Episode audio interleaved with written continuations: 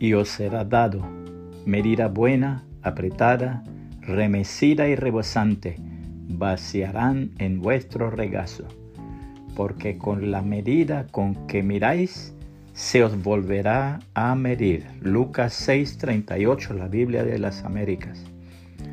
Un viejo indígena, curtido en años y en experiencia, estaba oyendo a un misionero contar la historia del grande amor de nuestro gran Dios y Salvador Jesucristo. Mientras oía las buenas nuevas de aquel que había encarnado, sufrido y se había dado a sí mismo por sus pecados, su corazón se iba conmoviendo y se dijo, Cristo dio tanto por mí, yo también debo darle algo a Él. Sí, voy a darle mi perro.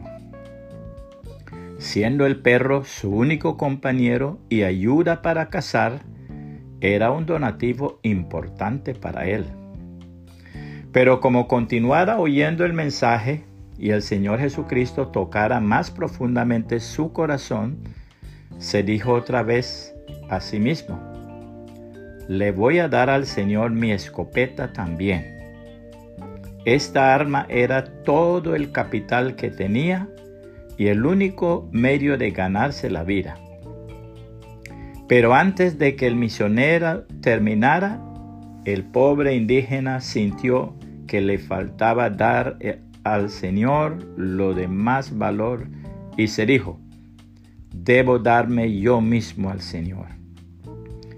La palabra de Dios registra la actitud tan hermosa de los hermanos de Macedonia en el siguiente pasaje.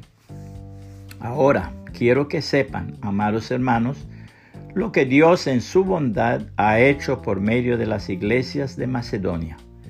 Estas iglesias están siendo probadas con muchas aflicciones y además son muy pobres, pero a la vez rebosan de abundante alegría, la cual se desbordó en gran generosidad.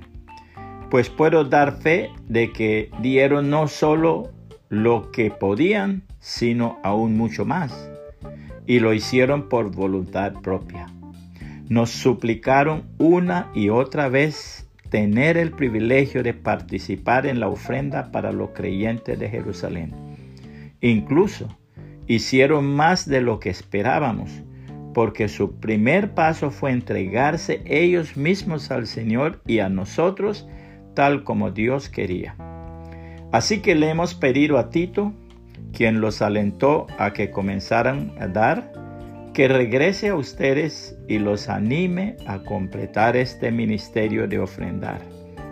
Dado que ustedes sobresalen en tantas maneras, en su fe, sus oradores talentosos, su conocimiento, su entusiasmo y el amor que reciben de nosotros, quiero que también sobresalgan en este acto bondadoso de ofrendar.